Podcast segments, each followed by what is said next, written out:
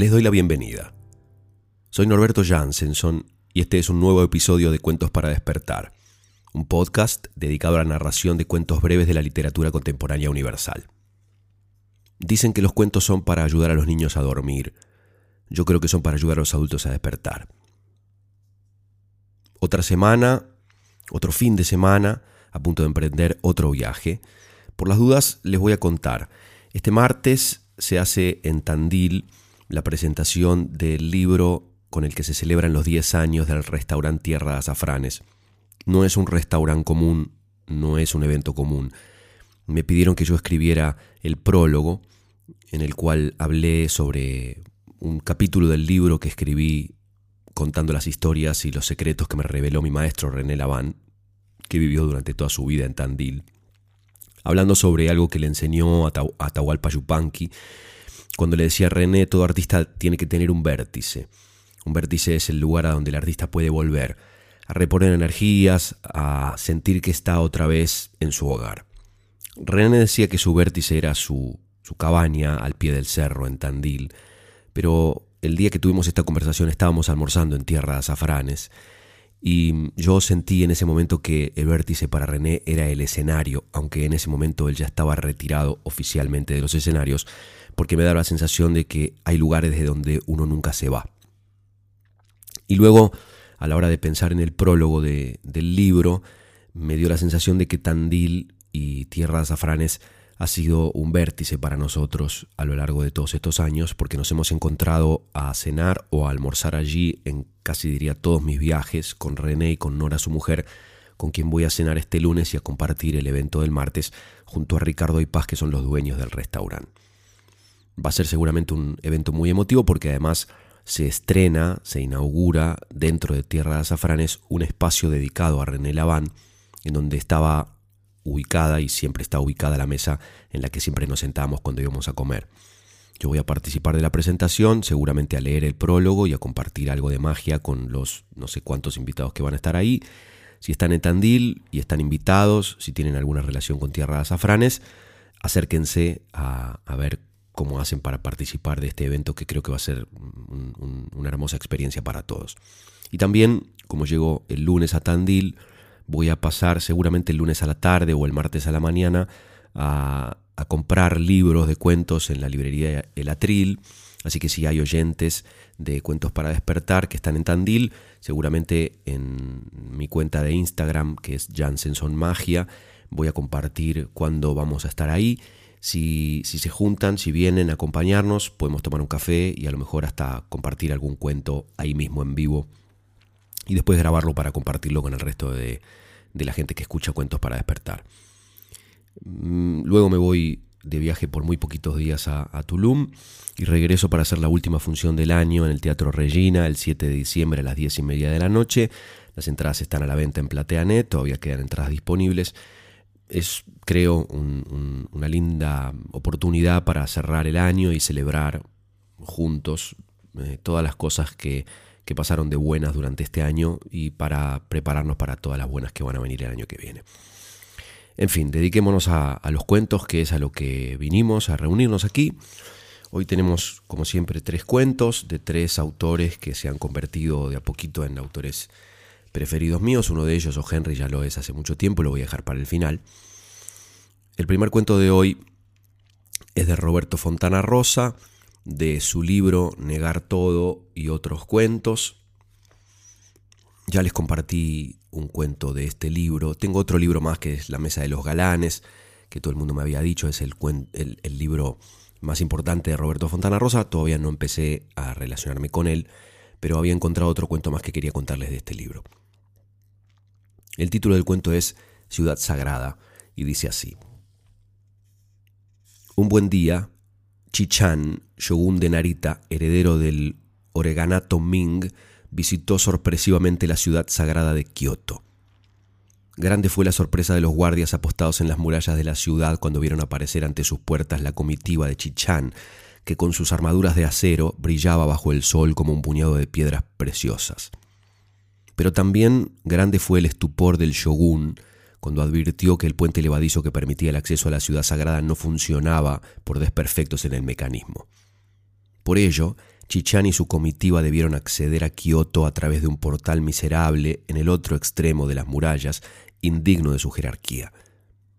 Mucho fue su fastidio después al recorrer las sinuosas callejuelas que lo llevaban hasta el palacio de los administradores, cuando apareció lo derruida y sucia que lucía la ciudad otrora magnificente. No había banderas en sus almenas ni en sus tejados, la suciedad se amontonaba en los rincones y en las inmediaciones del mercado apestaba el olor. En los pequeños estanques interiores, los patos mandarines, algunas vez restallantes en sus colores verde jade, amarillo, cadmio y tornasol naranja, se veían ahora tan grises como el más gris de los patos silbones. No se escuchaba entre las ramas de los cerezos, los quinotos, los almendros, los sicomoros y los kabusakis, el canto de los grajos, de los insontes, de los vencejos ni de los karaokes, esos bellos pájaros azules que solo cantaban sobre el canto de otros pájaros.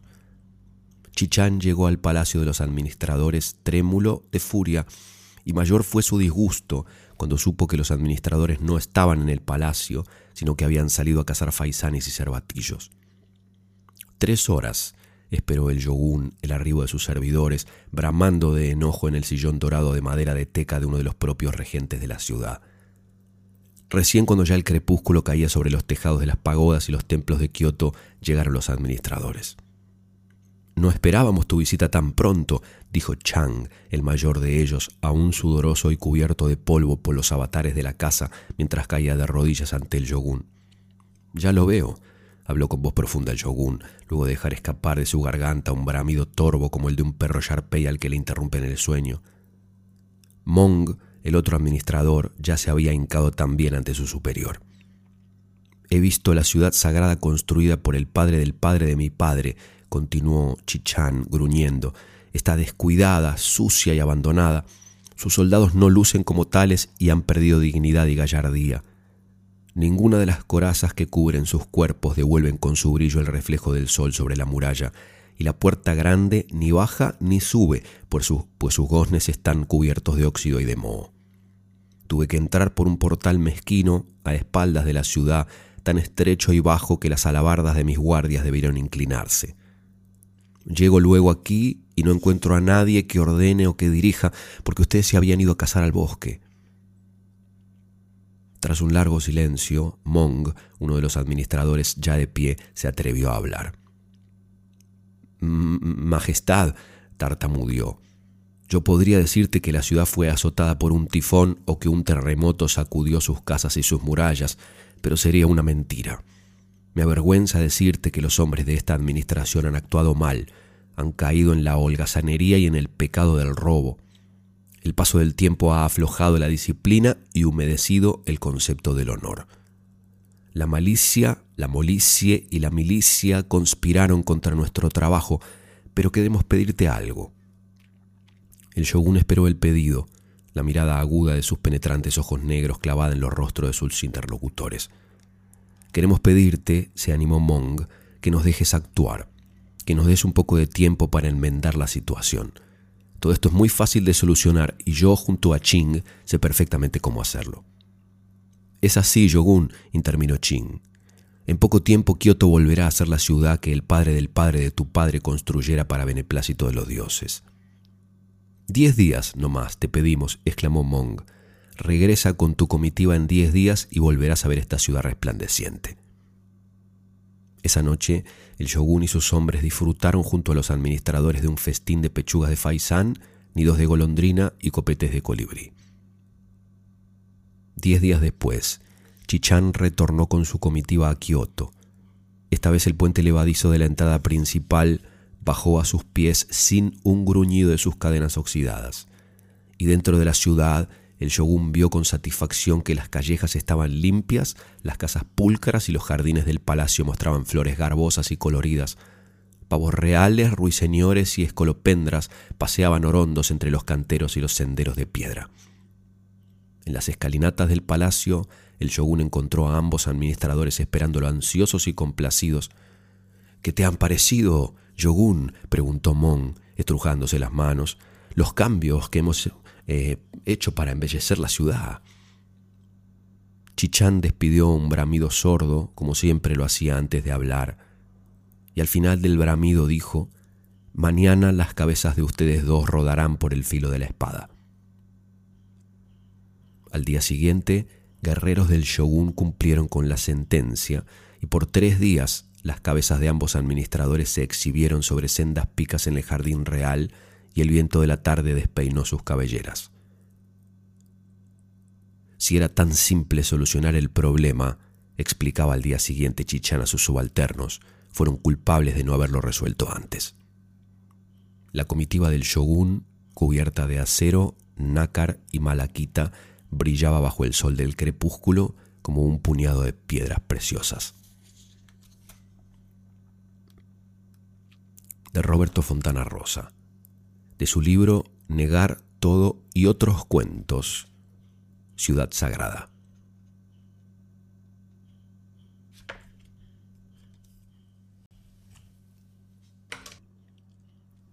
El siguiente cuento de hoy es de Fabio Morábito, un escritor egipcio que descubrí hace muy poco tiempo y de quien ya les compartí un cuento también hace unos episodios atrás. El cuento que voy a compartirles hoy es uno de los más conmovedores del libro, a mi parecer, y lleva por título La selva sea chica. En las leyendas que todavía cuentan los ancianos junto al fuego, es frecuente escuchar que un hombre sale una mañana de su choza y después de caminar varias semanas por la selva, encuentra por fin otras chozas habitadas por gente que nunca había visto. A los que oímos estas historias nos parece inverosímil que se pueda caminar por la selva durante semanas sin encontrar un solo ser humano.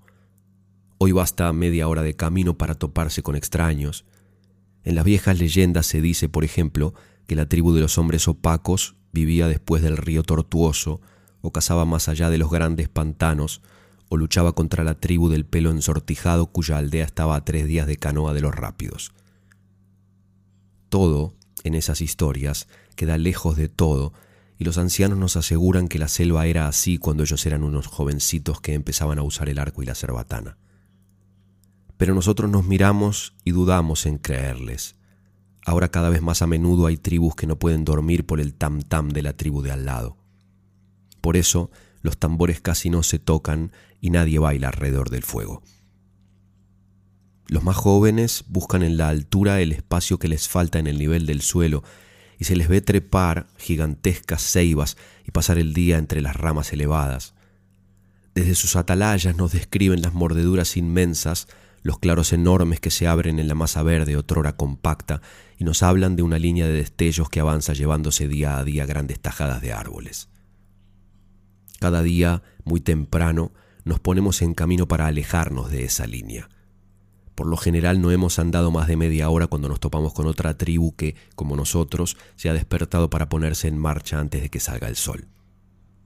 Les preguntamos a dónde se dirigen y nos dan respuestas vagas. Nos hacen la misma pregunta y les respondemos con la misma vaguedad. Nadie habla de la línea de destellos que avanza pisándonos los talones, porque a nadie le gusta admitir que está huyendo. Vamos a dar una vuelta, les decimos a los de la tribu, que nos responden que ellos también salieron a soltar las piernas y nos despedimos sin hacernos un solo regalo, sin proponer un solo trueque, casi sin mirarnos. Si en lugar de hacernos los tontos nos uniéramos, dicen los jóvenes, tal vez encontraríamos la forma de vivir como antes. Es curioso que sean ellos, que apenas saben cómo vivían nuestros abuelos, los que más hablan de pasado. Pero es algo comprensible, puesto que son los que más padecen nuestros continuos desplazamientos a sol más recóndito de la selva. Los encuentros furtivos entre chicos y chicas de diferentes tribus, los amoríos en esa franja neutral que antes como un colchón de seguridad solía dividir un territorio de otro, ya no son posibles. Por lo mismo, a los jóvenes les es cada vez más difícil trabar amistad con sus jóvenes de otras tribus y rivalizar con ellos en justas de casa o de otra índole. Por mi parte, me pregunto si existe esa mentada reconditez hacia la cual se supone que nos dirigimos. Ahora que la ley diaria consiste en internarnos más y más en la selva, pero internarnos hacia qué, penetrar hacia dónde. Rara vez nos quedamos en un mismo sitio durante más de cuatro o cinco días. Apenas tenemos el tiempo para familiarizarnos con nuevas plantas y escuchar el canto de pájaros desconocidos cuando ya es hora de ponerse en marcha. No seguimos ningún rumbo, o más bien cualquier rumbo es bueno con tal de que nos aleje de la línea destellante que avanza detrás de nosotros. Hace cosa de un año llegamos a un punto en que la selva se angostó como nunca imaginamos que podría ocurrir.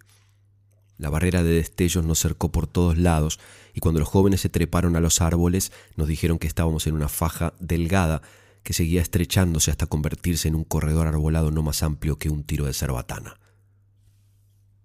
Al final de ese corredor, la selva, rompiendo el cerco que la ahogaba, volvía a desbordarse.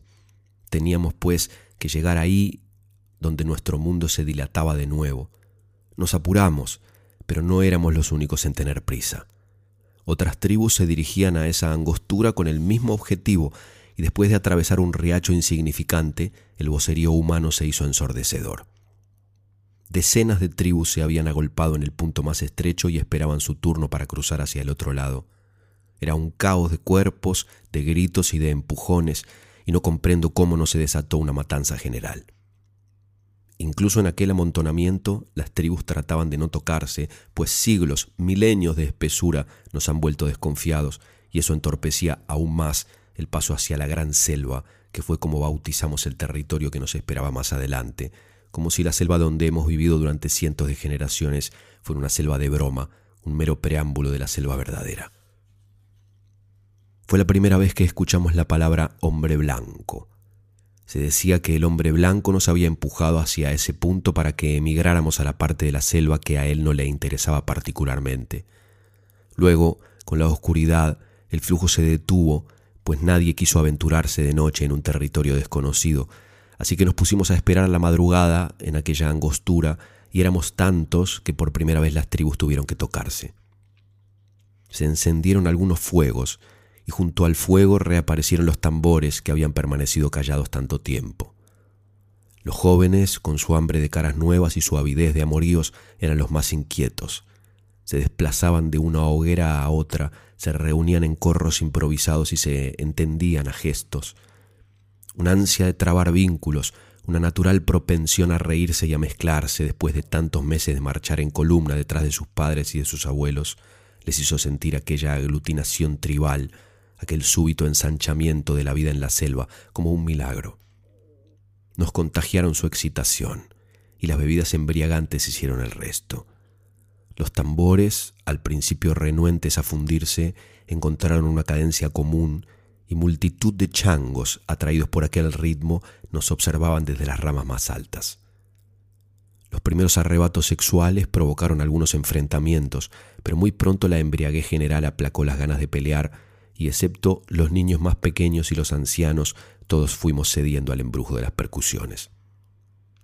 Entonces ya no hubo manera de resguardarse en el seno del propio grupo y cada quien fue lanzado a buscar fuera de él la porción de placer que se le ofrecía. Lo que no pudo el amontonamiento en un solo punto de la selva, deshacer la cohesión de cada tribu, lo consiguió el frenesí de la carne, con su desorden de islotes que aumentaban y decrecían de tamaño, se disolvían y se formaban de nuevo. Arriba de nosotros, contagiados por nuestra locura, se desató la de los changos, que se perseguían entre las ramas para copular en medio de una chillería espantosa.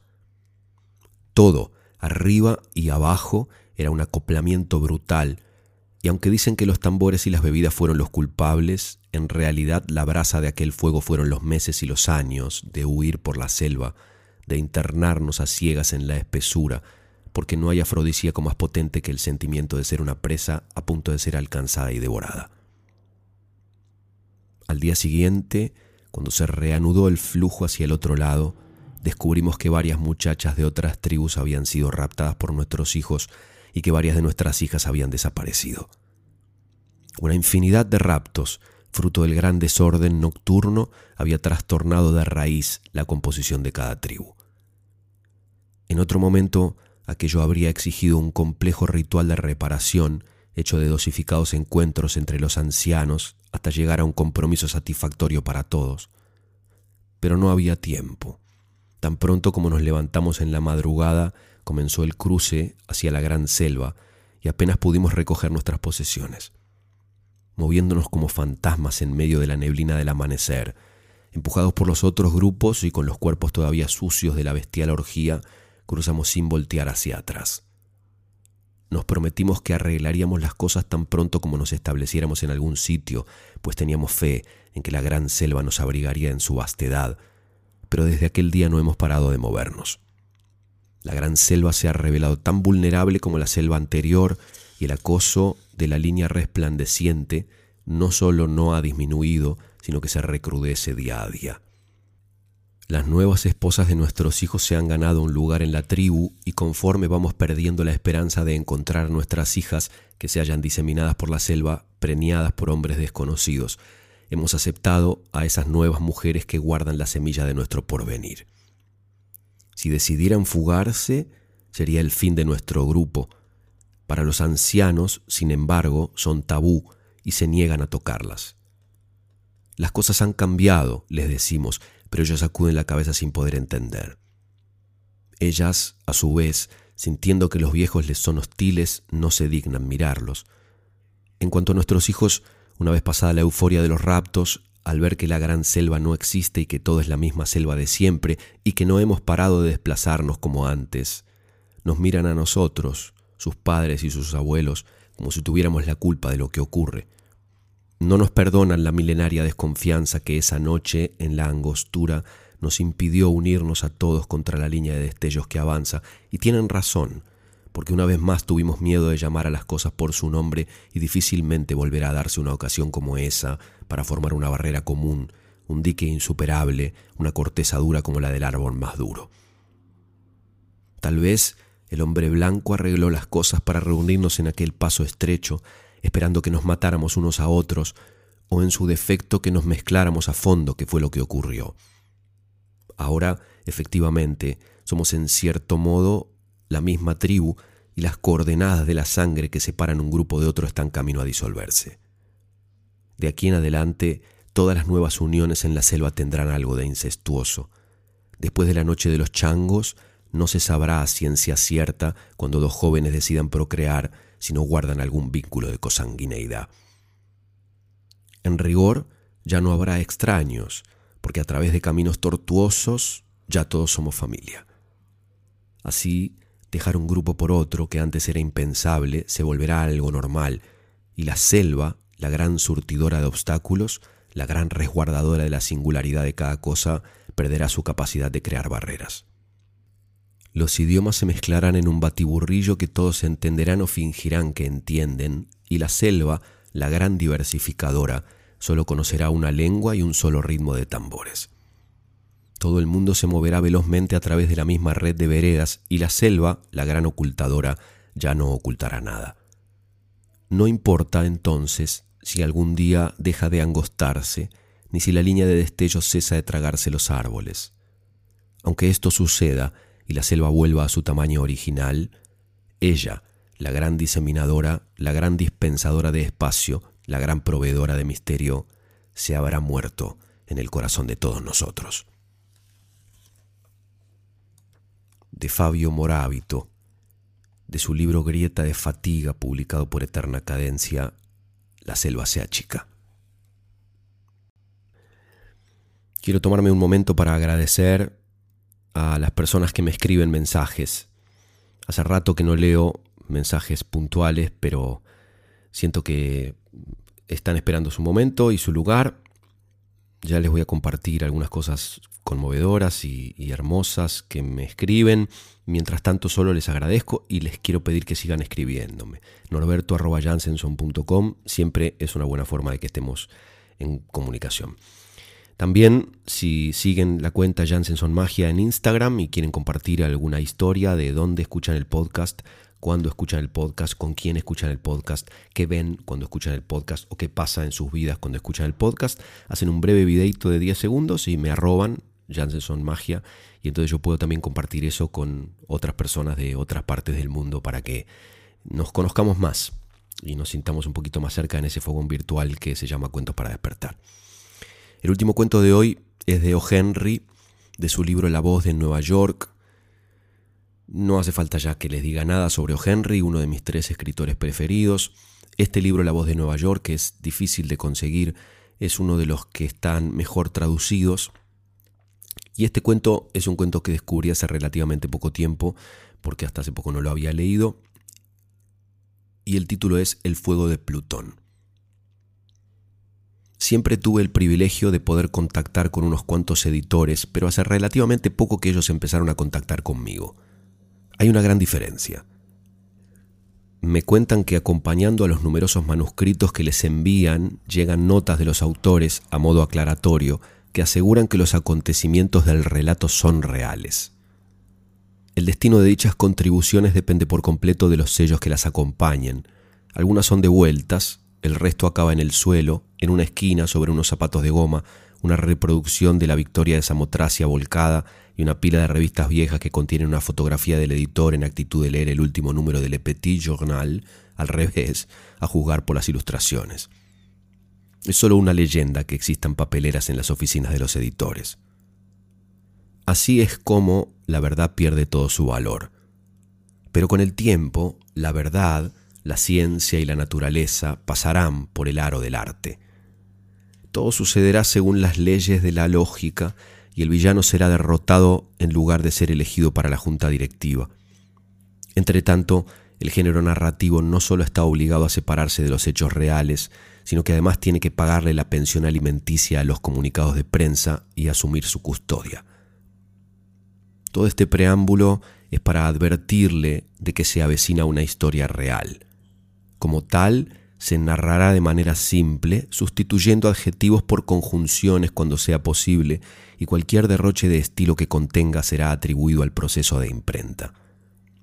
En este caso, se trata de una historia sobre la vida literaria de la gran ciudad y puede ser de gran utilidad para cualquier escritor en un radio de 20 millas alrededor de Gosport, Indiana, cuyo escritorio sostenga una historia ambientada en el Mississippi que comience así. Mientras que las felicitaciones por su nombramiento resonaban todavía en los antiguos juzgados, Harwood escapó de las palmaditas conmemorativas de sus seguidores y se apresuró hacia la casa del juez Creswell en busca de Aida. Petit salió de Alabama y llegó a la ciudad dispuesto a escribir relatos. Los periódicos del sur habían publicado ya ocho de sus historias acompañadas de una leyenda del editor, que identificaba al autor como hijo del gallardo comandante Pettingill Petit, nuestro antiguo fiscal del condado y héroe de la batalla de Chattanooga en la guerra civil. Petit era un tipo duro, con una cultura modesta y un buen amigo mío. Su padre tenía una tienda en un pueblecito llamado Josea. Había crecido en los campos de pinos y coirones que bordeaban el lugar, en su mochila llevaba dos novelas manuscritas que narraban las aventuras de un tal Gastón Laboulaye, vizconde de Montepós, en Picardía durante 1329. Eso no vale para nada. Todos escribimos una como esta, y un buen día, cuando nuestro pequeño relato sobre un cotilla y su perro cojo triunfa, el editor nos hace el favor, o más bien el flaco favor, como se suele decir, de imprimir las aventuras de Gastón para que después tengamos que dedicarnos a ir por ahí con una maleta vendiendo puerta a puerta esos quemadores de gas patentados. A un dólar con 25 centavos todo el mundo debería tener uno.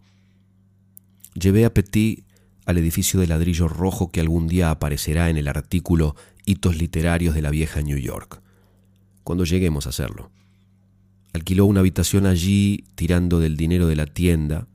Le enseñé Nueva York y no hizo mención alguna a lo pequeño que es Broadway en comparación con la avenida principal de Josea. Es buena señal, pensé, así que pasé a la prueba definitiva. Supongo que has probado ya con algún artículo descriptivo, dije, plasmando tus impresiones de New York vistas desde el puente de Brooklyn. El punto de vista fresco, el... No seas ridículo, dijo Petit. Vamos a tomar una cerveza. En general me gusta la ciudad. A partir de ese momento nos dedicamos a descubrir la bohemia y a disfrutarla al máximo. Todos los días con sus noches nos retirábamos a uno de esos palacios de mármol, cristal y mosaicos donde resuena con fuerza la epopeya de la vida. Ni la fortaleza de Valhalla podía ser más gloriosa e imponente. El mármol clásico sobre el que comíamos, la deslumbrante fachada vítrea adornada con pergaminos blancos como la nieve, el tintineo wagneriano de las copas y cuencos metálicos al chocar entre sí, el picado intermitente de la cubetería empuñada, el penetrante recital de las tabernas con delantales blancos ante las mesas alargadas estilo morgue, el recurrente leitmotiv de la caja registradora, era un fundido magnífico y triunfal de arte y sonido, un desfile ensordecedor y revitalizante de vida heroica y emblemática. Y el plato de judías costaba solo 10 centavos. Nos preguntábamos por qué nuestros colegas artistas se empeñaban en cenar en las tristes mesas de restaurantes pseudo bohemios, y nos estremecíamos al pensar que pudieran descubrir nuestros pequeños paraísos y les restaran exclusividad con su presencia. Petit escribía muchas historias y los editores se la devolvían. Escribía historias de amor, algo de lo que yo siempre me he mantenido al margen por pensar que este sentimiento tan conocido y popular no es realmente un asunto para la difusión pública, sino más bien algo que ha de tratarse en privado con psiquiatras y floristas. Pero los editores le habían pedido historias de amor porque según ellos las mujeres las leen. Ahora bien, los editores se equivocan al respecto, claro. Las mujeres no leen historias de amor de las revistas, leen historias de póker y recetas para hacer mascarilla de pepino. Los que leen las historias de amor son los representantes de tabaco gordos y las niñas de 10 años. No critico el juicio de los editores. En su mayoría son buenos tipos, pero cada persona es única, con opiniones y gustos individuales. Conozco a dos editores asociados de una revista que eran asombrosamente parecidos en casi todo, y aún así uno de ellos era un apasionado de Flaubert, mientras que al otro le tiraba más la ginebra. Petit me trajo los manuscritos que le habían sido devueltos, y les echamos un vistazo juntos tratando de descubrir el motivo de su devolución. Me parecieron historias bastante frescas, escritas con estilo y con un final como debe ser, donde acaba la última página estaban bien construidas y los acontecimientos se desarrollaban en una secuencia lógica y ordenada. A pesar de todo, creí detectar una ausencia de sustancia viva. Era como si estuviera viendo en un escaparate una disposición simétrica de conchas de almeja cuyos suculentos habitantes hubiesen sido estirpados. Le insinué que el autor debe estar más familiarizado con el tema sobre el que escribe. Tú vendiste una historia el otro día sobre un tiroteo en un pueblo minero de Arizona en la que el héroe agarraba su Col 45 y disparaba a siete bandidos en cuanto entraban por la puerta, dijo Petit. Pero una pistola de seis balas no puede. Bueno, no es lo mismo, dije. Arizona está muy lejos de New York. Podría acuchillar a mi hombre o atraparlo con un par de chaparreras si quisiera y nadie se daría cuenta hasta que el quisquilloso de turno que vive cerca del cruce de McAdams identificara el gaspazo y escribiera sobre él en los periódicos. Tú, en cambio, te enfrentas a otra cosa. Eso que llaman amor es tan común en New York como en el Chemboyan en plena temporada de la cebolleta. Y en esta ciudad puede que se entremezcle con un poco de oportunismo comercial, Leen a Byron, pero también admiran la obra de Bradstreet para no salirse de la B y la de Brigham si tienen tiempo, pero es la misma algarabía interna de siempre. Puedes engañar a un editor con una imagen falsa de un cowboy montando un pony solo con la mano izquierda, pero no puedes darle gato por liebre con una historia de amor. Así que tienes que enamorarte para después escribir algo real. Y eso mismo fue lo que hizo, aunque nunca supe si estaba siguiendo mi consejo o si fue algo accidental. Había conocido a la chica en uno de esos estudios. Era una chica maravillosa, descocada, lúcida, de mente abierta, que tenía el pelo de color de la Kulmbacher y una manera natural de despreciarte. En resumidas cuentas, una chica neoyorquina. Pues bien, tal y como se suele decir en el género narrativo, la chica rompió el corazón de Petit en mil pedazos tenía todo ese dolor, esa incertidumbre del enamorado, esa quemazón en el pecho y esos temblores sobre los que había escrito de manera tan poco convincente. Me río yo de la libra de carne en Shylock. Veinticinco libras de peso le robó Cupido a Petit. ¿Quién es en realidad el usurero? Una noche Petit vino a mi habitación sobresaltado. Estaba pálido y demacrado, pero eufórico. La chica le había dado un narciso. Viejo amigo, dijo con una sonrisa intermitente en su cara, creo que podía escribir la historia esta noche, la que, ya sabes, la que va a triunfar. La siento. No sé si saldrá o no, pero está ahí. Lo empujé hacia la puerta. Ve a tu habitación y escríbela, le ordené. Veo que tienes un final. Te dije que eso era lo primero. Escríbela esta noche y pásamela por debajo de la puerta cuando la termines. Hazlo cuando acabes, no esperes a mañana. A las 2 de la mañana yo estaba leyendo a mi viejo amigo Montaigne, el perdonavidas, cuando escuché el sonido de las hojas bajo la puerta. Las reuní todas y leí la historia. Mientras leía, en los oídos de mi mente resonaba el graznido del ganso, el lánguido arrullo de las palomas, el rebuzno de los burros, el cotorreo de los irresponsables gorriones. Pobre Safo, exclamé al aire, ¿no se supone que este es el fuego divino que prende el genio de los artistas y lo hace rentable? La historia de mi amigo era una chorrada sentimental llena de sensiblería lacrimógena y egoísmo exaltado. Todo el arte que Petit había adquirido se había esfumado. Una camarera afligida parecía ácida al lado de aquellas frases melínfluas. Por la mañana, Petit vino a mi habitación. Le describí el desastre que había escrito sin temor ni misericordia y se rió como un tonto. De acuerdo, amigo, puedes encenderte cigarrillos con eso, dijo animado. ¿Qué más da? La voy a llevar a comer a Claremont hoy. Transcurrido un mes de aquello, Petit vino a verme como si aguantara una losa invisible con la fortaleza de un trapo de cocina. Hablaba de la tumba, de Sudamérica y de tomar cianuro. Tuve que dedicar toda una tarde a encauzarlo. Le saqué a la calle y cuidé de que se le administraran grandes dosis curativas de whisky. Ya le advertí, querido lector, que esta iba a ser una historia real y sin moralismos. Durante dos semanas le mantuve a base de whisky y de poemas de Omar Khayyam, y cada noche le leía la columna del periódico donde se revelan los secretos de la belleza femenina. Recomiendo vivamente el tratamiento. Cuando Petit se hubo curado, escribió más historias. Recuperó la frescura de antaño y solía producir historias bastante buenas, por lo que el telón se abrió anunciando el comienzo del tercer acto.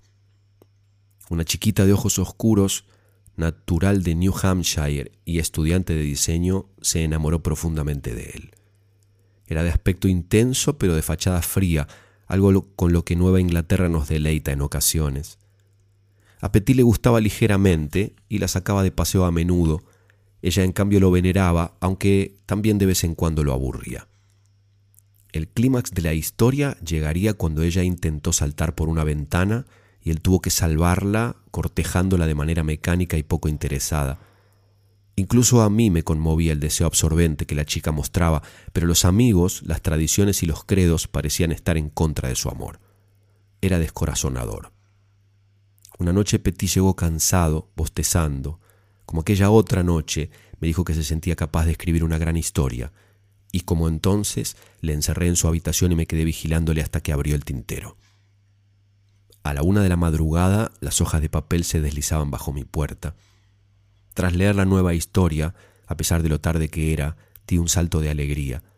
El muy granuja lo había logrado. Ahí yacía, rojo y sangrante, el corazón de una mujer latiendo entre las líneas. No se podían ver las juntas de la unión, pero el arte, exquisito arte, y la pulsión de la naturaleza se habían combinado para lograr una historia de amor que te agarraba de la garganta como si fuese una faringitis. Irrumpí en la habitación de Petit y dándole palmadas en la espalda, le llamé de muchas maneras, con apelativos que solo se encuentran en la galaxia de los inmortales que admiramos. Petit, bostezando, me rogó que le dejara dormir. Al día siguiente le llevé hasta el editor. El gran hombre leyó y levantándose estrechó la mano de Petit. Aquello era un honor, una corona de laurel y una garantía de dinero. Tendré que llamarte señor Petit, le dije. Aunque es un nombre ridículo para un hombre, suena mejor pronunciado que escrito. Ya entiendo, dijo Petit mientras cogía su historia y empezaba a hacerla pedazos en pequeñas tiras. Ahora sé cuál es el juego. No puedes escribir con tinta y tampoco con tu propia sangre, pero puedes hacerlo con la sangre de otro. Tienes que ser un canalla antes de ser artista. Bien, vuelvo a mi vieja Alabama a la tienda del comandante. ¿Tienes fuego, amigo? Esa misma tarde acompañé a Petit a la estación del tren. Intenté hacerle cambiar de opinión. Y los sonetos de Shakespeare solté haciendo una última sugerencia. ¿Qué me dices de Shakespeare? Un canalla, dijo Petit. Te lo dan y tú lo vendes. Amor, ya sabes. Prefiero vender arados para padre.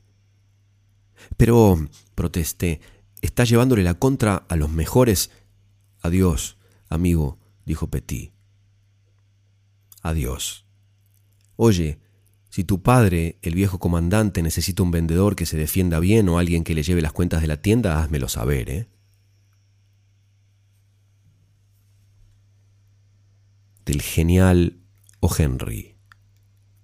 De su libro La voz de Nueva York, el cuento El fuego de Plutón. Y ahora que terminé de decir en voz alta de su libro La voz de Nueva York, tengo que aclarar que la mayoría de los libros de O. Henry son antologías en las que están publicados los cuentos de O. Henry y en muchas de esas antologías están repetidos los mismos cuentos.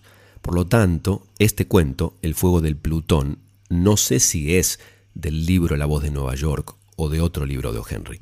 No estoy seguro, tendría que chequear en sus obras completas que las tengo en inglés. Pero en este libro, que estoy buscando la editorial, está publicado por Ediciones Traspiés, que creo que debe ser en España, pero no estoy seguro. El fuego de Plutón, de O. Henry. Gracias por haberme acompañado otra vez más en otro episodio de Cuentos para despertar. Nos encontramos, primero Dios, como dicen mis queridos mexicanos, dentro de algunos días.